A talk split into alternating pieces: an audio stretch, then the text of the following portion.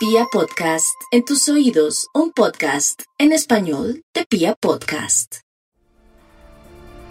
Cada día de competencia en los Juegos Olímpicos es hacerse la misma pregunta. ¿Quién romperá un nuevo récord?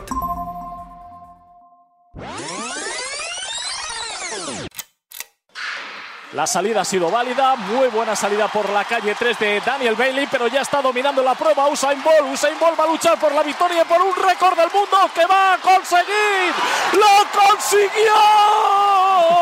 ¡Lo consiguió de nuevo! Dijo, se va a correr en 9.65. Pues no, no se ha corrido en 9.65, en 9.58. ¡Qué barbaridad!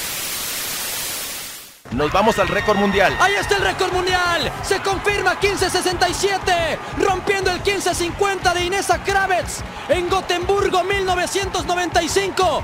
Damas y caballeros, Venezuela, Latinoamérica, tenemos a Yulimar Rojas con el récord mundial. Y es que desde la primera edición de la cita orbital, imponer marcas ha sido uno de los principales objetivos de los atletas. Pensándolo bien, ese es uno de los mayores atractivos que tienen los certámenes deportivos. Competir no solo ante los rivales, sino también contra la historia. En últimas, el hecho de que un deportista establezca un récord es ratificar que la humanidad siempre puede superarse a sí misma. La lista de logros deportivos nos podría hacer hablar de los recientes Michael Phelps, Usain Bolt o el Dream Team de baloncesto de Estados Unidos. Sin embargo, en esta oportunidad queremos rendir homenaje a esos que, sumado a su éxito en las pistas, decidieron romper las barreras sociales del racismo, el conflicto y la desigualdad del mundo con gestos imborrables que trascendieron sus medallas. Por eso, en, el, episodio de hoy, hacemos un viaje en el tiempo. ¿Perdón? Así es, hacemos un viaje en el tiempo. Sí, sí, lo vamos a hacer, pero ¿usted de dónde salió? Venga Andrés, ¿no lo va a presentar? Tranquilo, Cristian, déjeme a mí. Soy Juan Manuel Torres, otro apasionado por la historia del deporte que a partir de hoy se suma al equipo detrás del balón. Tal como lo están escuchando, aprovechando que el Paris Saint Germain no puso mucho dinero sobre la mesa, pudimos contratar a Juan. Una voz más que se suma a esta búsqueda infinita de nexos entre la historia, el deporte, la política y la historia. Por eso, en el episodio de hoy, con Juan incluido, viajamos en el tiempo para destacar a esos atletas que no se conformaron con romper las barreras de su cuerpo y quebraron también los muros de la desigualdad social en los Juegos Olímpicos. Con ustedes, leyendas olímpicas. Bienvenidos. Y bienvenido yo también.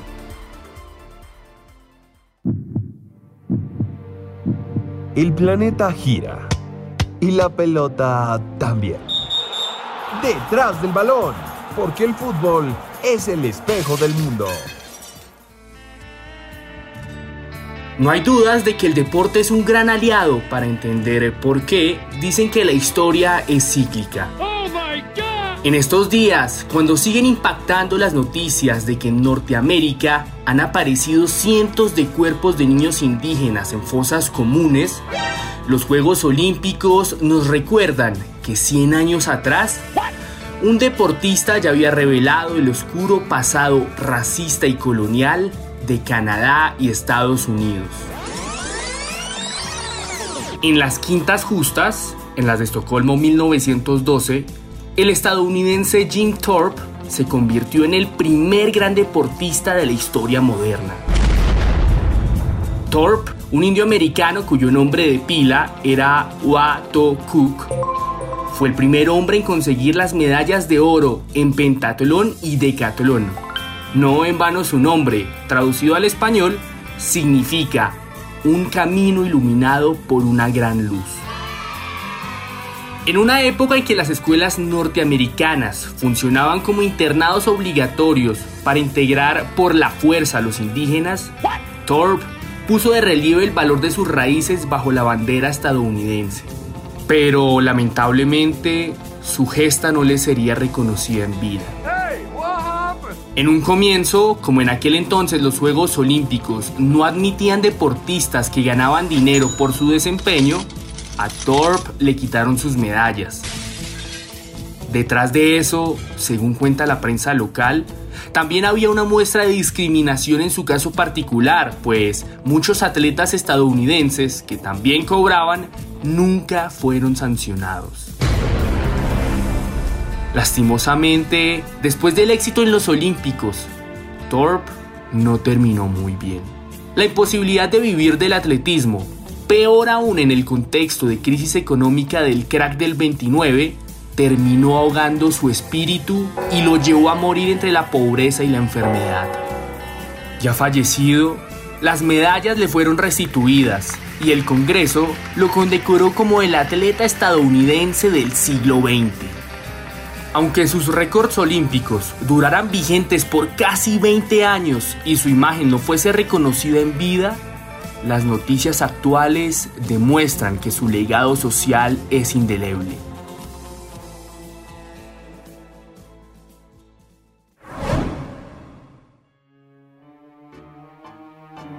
Al mundo le sorprende que actualmente el fútbol no llame tanta atención en los Juegos Olímpicos. ¡Oh my God! Y sí, eso es una realidad que quizás explique con que el deporte rey tiene otras competencias cuyo simbolismo podría ser mayor.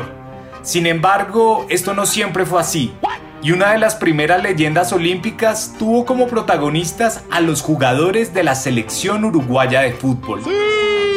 A comienzos del siglo XX, los charrúas eran la potencia futbolística del mundo. De las primeras 10 Copas Américas, el torneo de fútbol más antiguo de la historia, ganaron con contundencia 6 ediciones. Y como si no fuese suficiente, se adjudicaron el primer Mundial de Fútbol en 1930. Pero antes de eso, ya habían ganado otros dos asombrosos títulos globales. Durante los Juegos Olímpicos de París 1924 y Ámsterdam 1928, Uruguay se quedó con las medallas de oro en el fútbol. En tiempos de atletas aficionados, el equipo campeón estaba conformado por nombres como Pedro Arispe, carnicero, Perucho Petrone, verdulero y José Leandro Andrade, lustrador de zapatos. Precisamente este último, un hombre negro, espigado y talentoso, pasó a la historia como el primer afroamericano en ser distinguido como una estrella del fútbol. La maravilla negra, lo recuerdan los libros. Bajo su liderazgo, Uruguay logró poner a los negros latinoamericanos en el mapa del mundo. Fue tanta su épica en ambas justas que desde que en París celebraran caminando alrededor del estadio, comenzó esa tradición que hoy conocemos como la Vuelta Olímpica. Definitivamente, aquello fue el segundo descubrimiento de América, como lo inmortalizó Eduardo Galeano.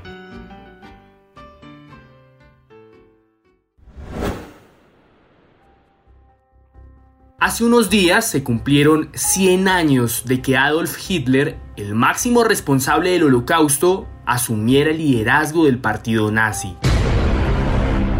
Esa efeméride, poco conmemorativa, nos recuerda que la barbarie de su impronta se refleja en los más de 11 millones de muertos que causó el nazismo.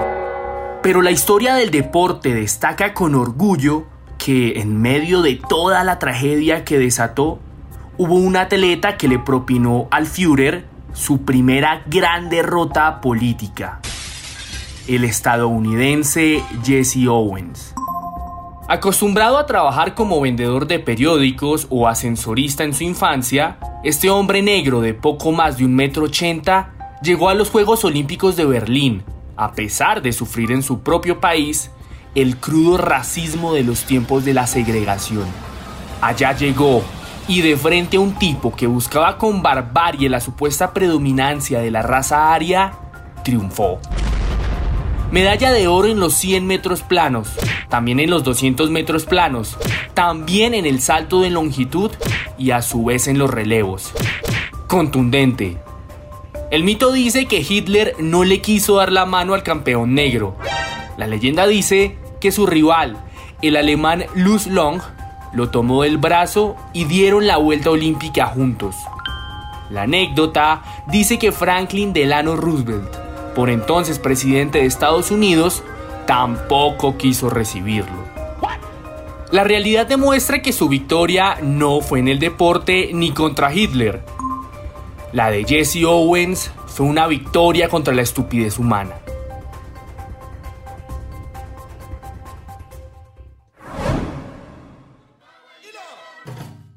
La historia olímpica del etíope Abebe Bikila comenzó cuando ni siquiera sabía hablar bien. En 1935, cuando tenía tan solo tres años, su destino se conectó con el de Benito Mussolini, el temible líder del fascismo y la nación italiana. Para ese entonces, Il Duce comenzó su cruzada de colonización en el continente africano. En Etiopía, la casa de Bikila, sus hombres sitiaron el país, devastaron las ciudades y arrancaron el obelisco de Aksum, un monumento nacional con varios siglos de tradición para llevárselo como trofeo. Sin saberlo, ese momento determinaría para siempre la vida de Bikila. Desprovisto de grandes opciones para un buen futuro, el gusto por el deporte lo llevó a ser parte de la Guardia Imperial de Haile Selassie, el emperador de Etiopía y a la postre el último de África. Desde allí, Bikila pudo ver cómo la delegación de su país partía para sus primeros Juegos Olímpicos, los de Melbourne 1956, y a pesar de los malos resultados, esa experiencia profundizó su afición por el atletismo. Los libros cuentan que cuatro años después, gracias a la lesión de un maratonista estrella de Etiopía, Abebe Bikila pudo viajar a los Juegos Olímpicos de Roma 1960. Allí, su momento de pasar a la historia. En una noche, porque el intenso verano europeo no permitía correr en el día, Abebe Bikila saltó descalzo a las calles romanas para competir en la maratón de los Juegos. Ningún zapato le calzaba y sufrir ampollas no era una opción. Así, pasando por el frente del obelisco de Axum, el símbolo de su pueblo que los italianos habían robado décadas atrás, sus plantas se convirtieron en el brillo del momento. Dos horas, 15 minutos y 16 segundos lo certificaron como el ganador de la carrera más exigente de unos Juegos Olímpicos. Su marca lo inmortalizó como el primer africano en quedarse con la medalla de oro de unas justas globales, y sus conciudadanos lo ensalzaron como un héroe nacional. En los Juegos de Tokio 1964, Bikila volvería a ganar la medalla de oro de la misma competición, esta vez sí usando zapatos. Luego, un severo accidente automovilístico lo dejaría postrado por varios meses en una cama. Las secuelas del choque terminarían con su vida a los 41 años. Fue la voluntad de Dios que ganara los Juegos Olímpicos y fue la voluntad de Dios que tuviera este accidente. Comentó en alguna ocasión el hombre que en Roma 1960 hizo que los etíopes tocaran el cielo gracias a sus pies descalzos.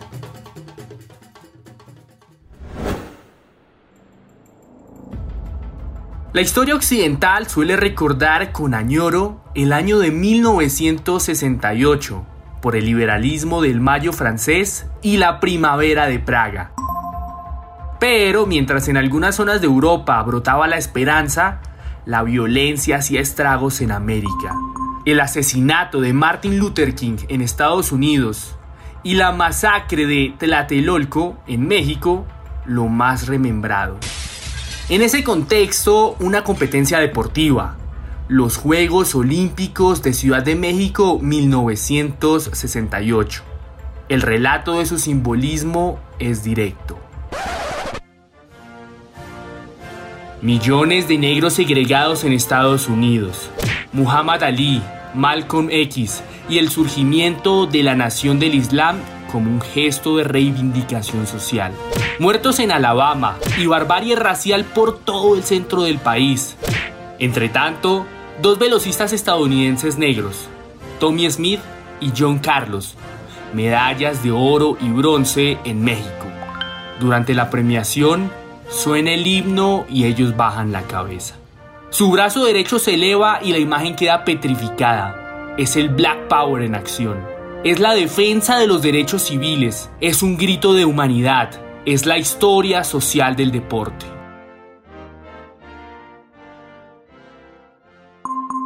Si quieres conocer otras historias en las que los escenarios deportivos se han convertido en epicentros de grandes manifestaciones sociales, te invitamos a escuchar nuestro episodio El grito del fútbol.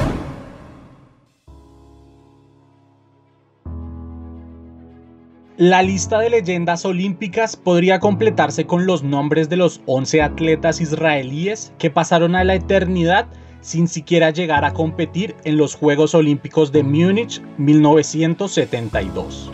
Aquellos a los que el ardor del conflicto palestino-israelí les cobró la vida en unos Juegos Olímpicos. Lo mismo podría decirse de Nadia Comaneci, la niña rumana que, con tan solo 14 años, demostró que la excelencia no conoce de edad. Esa fue su impronta cuando obtuvo la primera calificación perfecta en la historia de la gimnasia artística en los Juegos de Montreal 1976. Hoy por hoy, con los Juegos Olímpicos de Tokio, el poder social del deporte se pone de nuevo sobre la mesa. Simone Biles, llamada a ser la mejor gimnasta de la historia, dio una clase de humanidad reconociendo sus problemas de salud mental quebrantos que, valga decirlo, están ocasionados en una gran parte por la presión constante a la que está sometida. De igual manera, podría destacarse a las tres adolescentes que inauguraron el primer podio del skateboarding en unos Juegos Olímpicos. Tres niñas medallistas que, increíblemente, si sumamos sus edades, el resultado no se acerca ni a los 50 años. Por favor, no le demos más largas. No digamos que esto es tan solo cuestión de deporte. Los invitamos entonces a que nos sigan y nos cuenten en arroba balón detrás en Instagram y arroba balón raya al piso detrás en Twitter cuál creen que es el hecho más histórico que ha ocurrido en los Juegos Olímpicos de Tokio 2020. En ocho días, un nuevo capítulo de Detrás del Balón. El trasfondo del fútbol en un solo podcast.